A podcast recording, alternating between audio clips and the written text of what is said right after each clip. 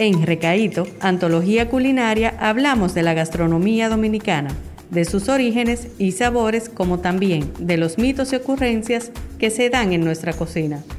Si de algo estamos seguros es que aquí se come bueno. Hola, hola, bienvenidos a Recaíto Podcast. Hoy continuamos con el segundo panel de la octava edición del Foro Gastronómico Dominicano, titulado Problemática de la inserción laboral de los egresados frente a la demanda del sector. Esta ponencia estuvo a cargo de Luis José Mota, profesor de econometría y coordinador del Comité de Capacitación y Educación de la Sociedad Dominicana de Ciencias de Datos Big Data DO. Cuando a mí me preguntan si me sentiría motivado a dar una ponencia en torno a la gastronomía, lo primero que yo me pregunté fue, ¿y qué yo sé de cocina? Pero la verdad es que hay tanto campo dentro de las áreas de expertise que hay mucho por donde cortar. Yo soy economista y como economista yo pretendo mostrarle números y datos, quizás para que aterricemos un poco el funcionamiento del mercado laboral. Cuando veo la problemática de la inserción laboral de los egresados frente a la demanda del sector, la primera pregunta que yo me hago, ¿qué es la demanda del sector? ¿Cuál es la demanda del sector? Y quisiera agotar un minuto para explicarle cómo funciona el tema de la oferta y la demanda de trabajadores en un mercado laboral ideal. Entonces, con lo que quisiera que se queden son tres temas principales. Primero, conversar sobre la demanda laboral del sector. Segundo, cuál es la realidad pospandémica de este sector que si bien sabemos cuando tocamos el tema de la problemática, tenemos que asumir que el 2020 hubo una pandemia donde muchas personas cayeron en desempleo y presas dejaron de percibir ingresos. Entonces,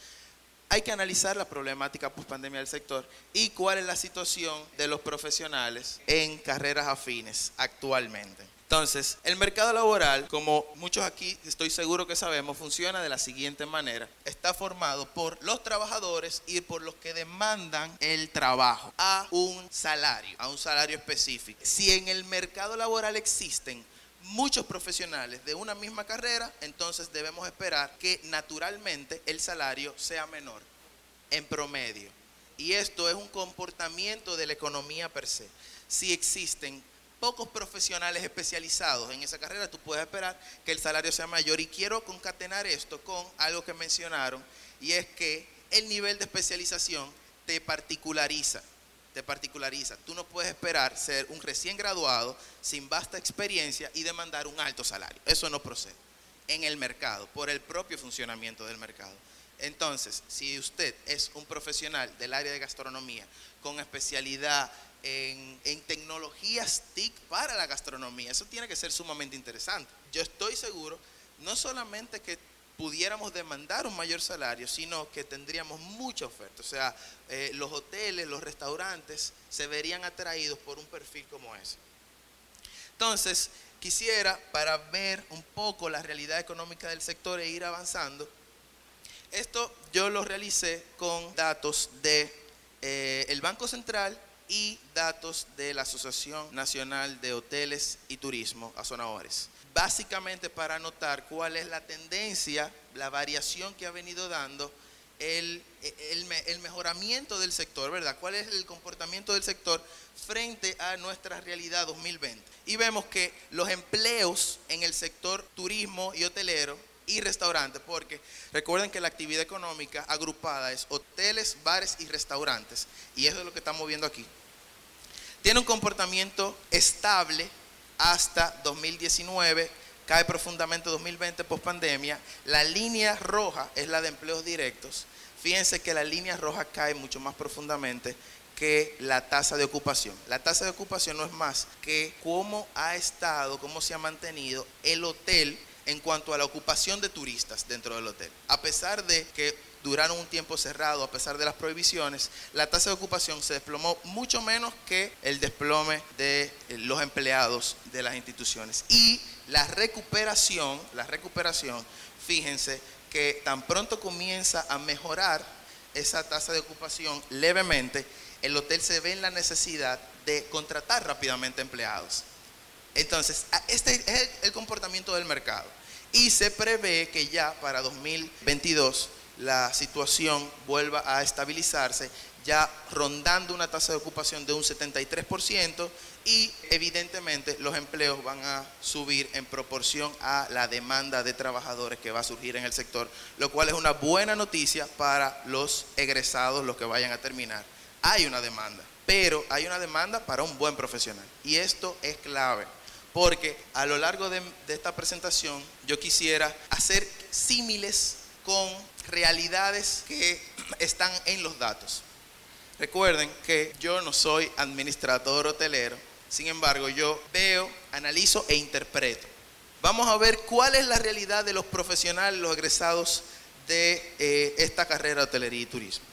Anualmente egresan aproximadamente mil 13 profesionales todos los años. Si ven, la tendencia es creciente, salvo 2020 mínimamente. 2020 eh, los egresados no se ven afectados por la pandemia, sin embargo, siguen siendo números muy altos y satisfactorios. Por universidad, pudiéramos notar que la principal exportadora de profesionales en el área de hotelería es la OIM, siguiéndole Pucamaima rápidamente. Aquí, y, es un dato que voy a mencionar con un poco más de especificidad al final, la Pucamaima exporta profesionales en su 90% de 20 a 25 años de edad. La OIM exporta profesionales de diferentes años, lo que sugiere, de diferentes edades, lo que sugiere que es una necesidad que se le crea al trabajador que está trabajando, se da cuenta qué es lo que quiere eh, hacer y decide especializarse. Iba a estudiar y se gradúa de la universidad eh, después de los 30 años de edad. Entonces, tenemos Unicaribe un 11%, una PEC un 10%, una PEC un 10%, UTESA 9% y entre las otras universidades el, el restante 30%. Entonces, de estos, de estos, el 52% tenía empleo antes de culminar sus estudios universitarios. El 48 no. De ese 48, este gráfico que ven al lado nos muestra por universidad cuánto tarda en conseguir trabajo en su área. Pucamaima y UNAPEC son las que menos tiempo tardan en eh, lograr obtener empleo después de graduarse. Recuerden que estos datos son promedios, por ende quizá la mejor interpretación sea la, la que acabo de dar. Pucamaima y UNAPEC son las que menos tardan en lograr trabajo. La OIM tarda aproximadamente 11 meses, lo cual llama la atención porque es la principal exportadora de profesionales. Entonces, quisiera que veamos los datos y luego saquemos las conclusiones pertinentes. Ahora, que esto es quizás lo más interesante, del total de profesionales del área de hotelería y turismo al graduarse, el 36.3% se va al sector privado. Solo el 36.3% trabaja en el sector privado. ¿Y cuál, en cuáles áreas del sector privado trabaja? Bueno, tenemos que el 29 de ese 36 trabaja en hoteles o restaurantes, sin embargo, el 16 en comercio, el 11 en transporte, el 8% en zonas francas, y así sucesivamente, manufactura local, el sector construcción, el sector telecomunicaciones y otros. Ese, de ese el 29% de ese 36% es el 10.5. Solo el 10% de los profesionales de hotelería y turismo labora en su área. Eso debería llamarnos la atención. ¿Por qué? Porque recuerden que estamos analizando problemática. ¿Qué sucede en el sector? Que solamente puedo captar el 10% de todos los profesionales de esa área. Entonces, aquí un gráfico que quisiera tocar por arribita y es que los salarios promedio de los diferentes sectores. Esto está en dólares. Eh, en el sector privado son 585 dólares, en el sector público son 668 dólares promedio. Informal, el que trabaja informal, es independiente informal, 1.292 dólares y el independiente formal 1.722 dólares. Estos son los datos, estos son los datos.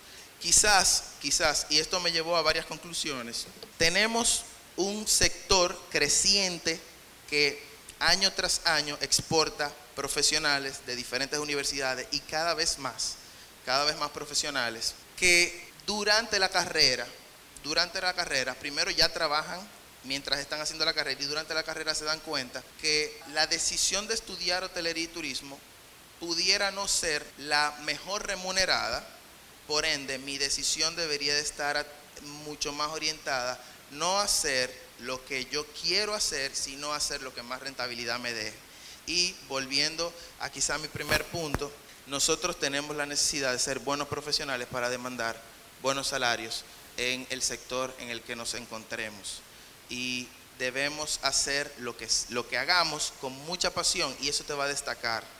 Un profesional sin experiencia no puede demandar un alto salario en, su, en el sector porque hay muchos profesionales. Entonces, ¿qué es lo que me dice a mí? Que la decisión de como empleador, ¿verdad? Que, que yo debería eh, homologarte el salario, por ejemplo, al sector público, es bajo.